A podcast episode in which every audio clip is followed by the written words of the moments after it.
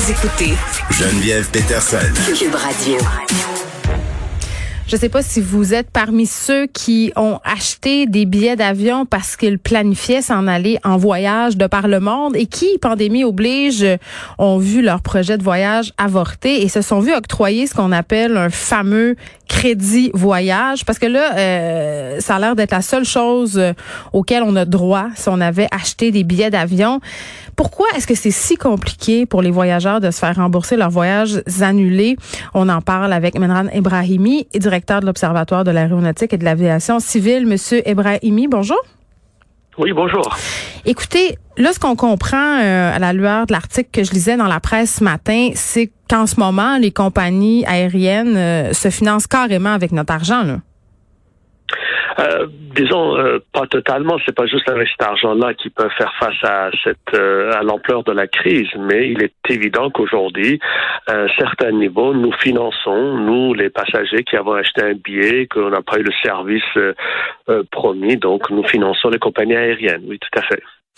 Mais la question est, fort simple. Pourquoi ces compagnies-là euh, se permettent-ils de garder l'argent alors que le Code civil et que la loi sur la protection du consommateur prévoit le remboursement? On, y a droit, là. Alors, euh, il y a deux choses. Ben, il y a deux éléments dans ce que vous dites et vous avez tout à fait raison. Euh, d'abord, parce que nous n'avons pas, sur le plan fédéral, n'oublions quand même pas que l'aviation, c'est la juridiction fédérale mhm. et que nous n'avions pas et que nous n'avons pas des lois si vous voulez, euh, qui protègent les passagers. Il nous a fallu à peu près une dizaine d'années de, de, lutte acharnée pour qu'enfin l'année dernière, nous ayons une espèce de, de, de loi, de, de, charte qui protège les passagers en situation, par exemple, d'annulation de vol, retard ou des mhm. choses comme ça.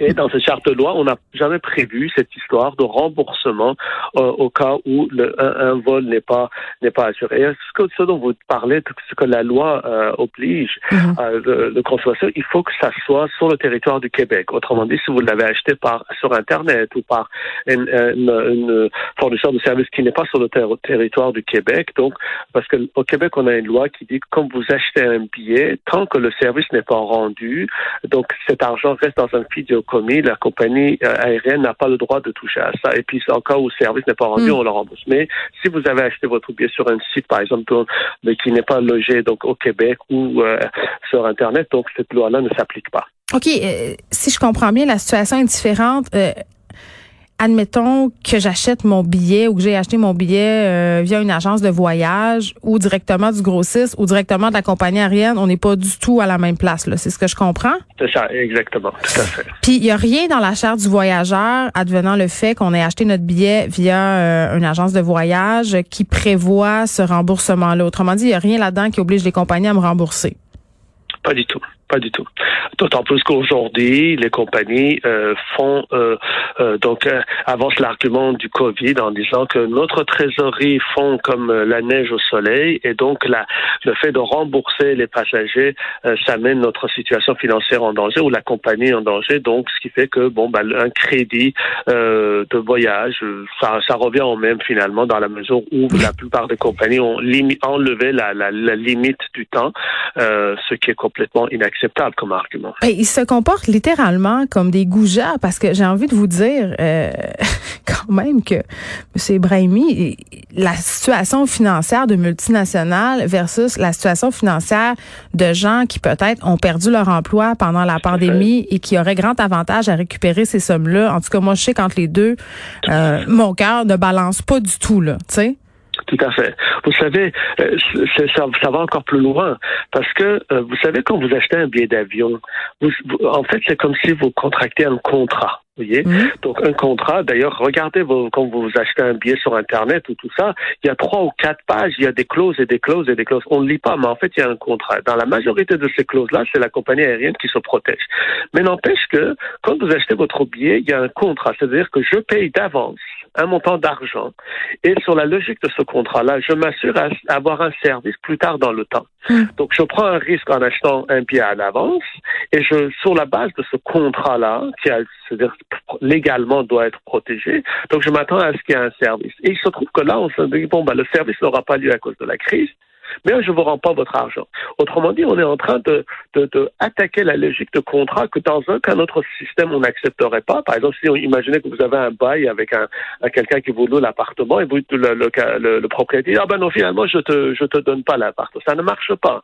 Tout notre système économique et capitaliste est basé sur le respect des contrats. Et à chaque fois que le contrat n'est pas respecté, bon ben on va devant les tribunaux et puis on essaie de faire valoir nos droits.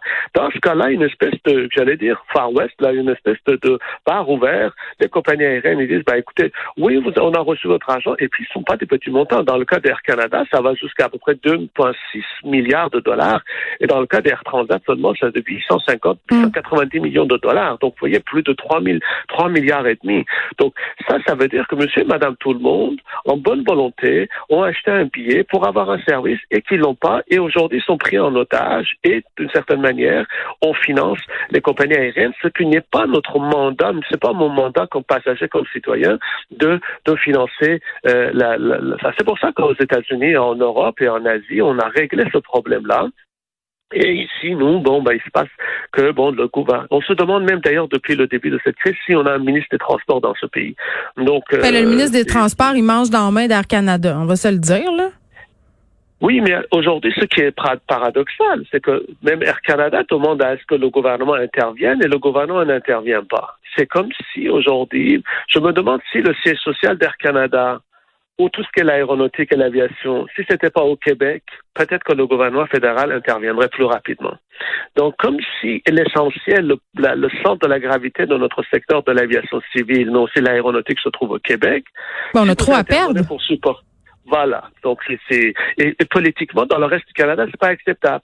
Si on supporte ce secteur-là, euh, c'est comme si on supportait le Québec et puis voilà, vous perdez les votes euh, en Ontario, en Colombie-Britannique et ailleurs. vous voyez donc ce qui fait que euh, Monsieur et Madame tout le monde paye paye dans cette situation où tout le monde est frappé par la crise et, les compagnies aériennes qui sont en difficulté aussi. Il faut, je veux pas les diaboliser, mais non, ils, sont, ils vivent une situation très très grave, mais n'empêche que c'est pas aux citoyens de les financer. Il y a beaucoup d'entreprises Monsieur Ebrahimi, vous en conviendrez, qui en ce moment sont en difficulté et ne retiennent pas les fonds de leur clientèle en otage.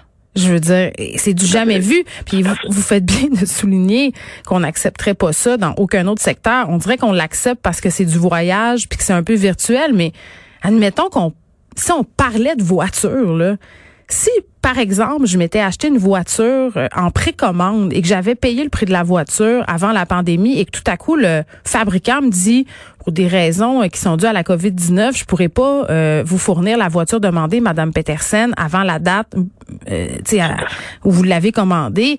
Il me redonnerait mon argent. Il garderait jamais mon argent. Il me dirait, on va la garder trois mois, puis si jamais on peut pas vous fournir, on va vous rembourser. Je veux dire, dans aucun autre monde que celui de l'aviation, on pourrait avoir une situation comme ça. Impossible. Exact, exact.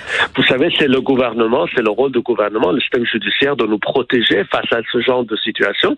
Et il se trouve que ceux qui, le système judiciaire dit que moi, j'ai pas de loi euh, donc pour me référer pour intervenir et le gouvernement ben, n'intervient pas parce mm. que justement il, il, il, se met donc il se lave les mains de, de ça et ça c'est inacceptable. Il y a presque aucun endroit dans le monde on a l'impression où une telle chose se passe. C'est vraiment encore moins dans les pays industrialisés. Donc, vous allez même en Turquie la Turkish Airlines a remboursé les, les passagers dont le vol a été annulé. Emirates Airlines, euh, Qantas, Air France, euh, American Airlines, tout ça. Quand le gouvernement américain a donné 50 milliards de dollars aux compagnies aériennes pour pas qu'elles fassent mm. faillite. La première condition, c'était le remboursement des billets des passagers qui n'ont pas eu le service. Vous voyez, Air France a reçu 7 milliards d'euros du gouvernement français. La première condition, c'était le remboursement des passagers qui n'ont pas eu le service. Donc, vous voyez, alors ici, bon, c'est le silence radio et on, a vraiment du mal à s'expliquer cette situation-là. Oui, oui, puis les compagnies aériennes qui continuent à se conduire comme de véritables cow-boys, ça, c'est rien de nouveau. Madame Ebrahimi, merci, directeur de l'Observatoire de l'aéronautique et de l'aviation civile. Et j'ai envie de dire, moi, il y a des, dans ma famille, là, ma mère, pour ne pas la nommer, euh, se bat en ce moment avec son agence de voyage pour se faire rembourser euh, des billets et elle n'est pas la seule. Puis tu sais, on, parle d'un crédit voyage là, c'est une chose un crédit voyage. Euh, ça se peut que ça te tente plus de voyager pour plein de raisons.